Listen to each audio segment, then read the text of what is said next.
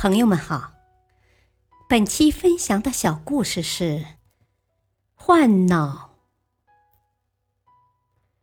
手术非常完美，大卫看着镜子里的帅气男子，有点搞不清楚，对医生说：“大夫，这是谁呀？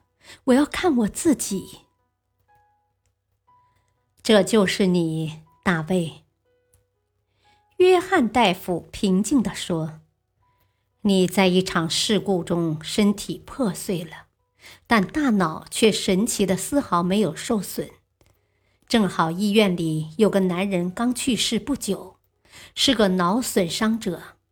我们把你的脑子移植到他的身体上了，大卫。这只不过是换了一个身体而已，你还是你。”而且你现在可是一个帅小伙了，要好好珍惜。嗯，我妻子她知道我现在这种情况吗？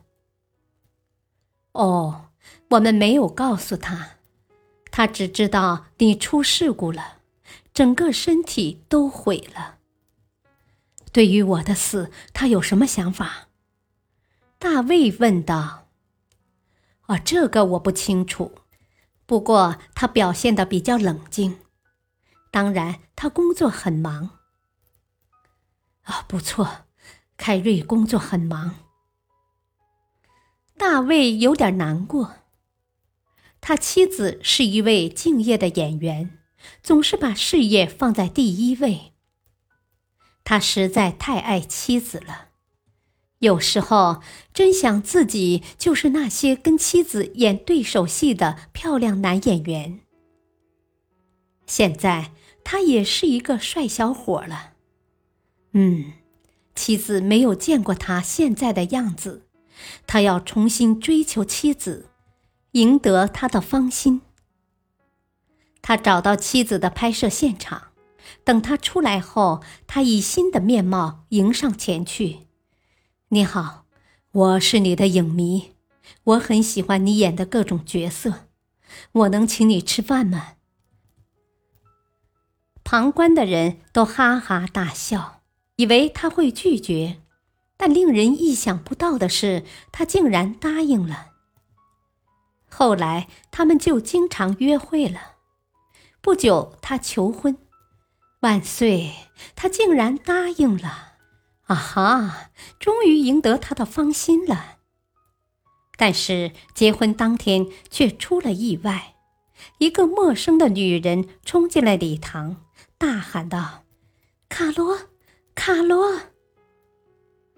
大卫吓了一跳，下意识的后退了一步，说：“啊，你是谁呀？我不认识你，我也不叫卡罗。卡罗，我是你的妻子啊。”他们骗我说你死了，我不信，你果然还活着。哦，不，你认错人了，我是查理。不，你是卡罗，你确实是我的丈夫。你的右手臂下面有一块黑色的胎记，不是吗？凯瑞看着他说：“查理，你确实有这个胎记，他到底是谁呀？”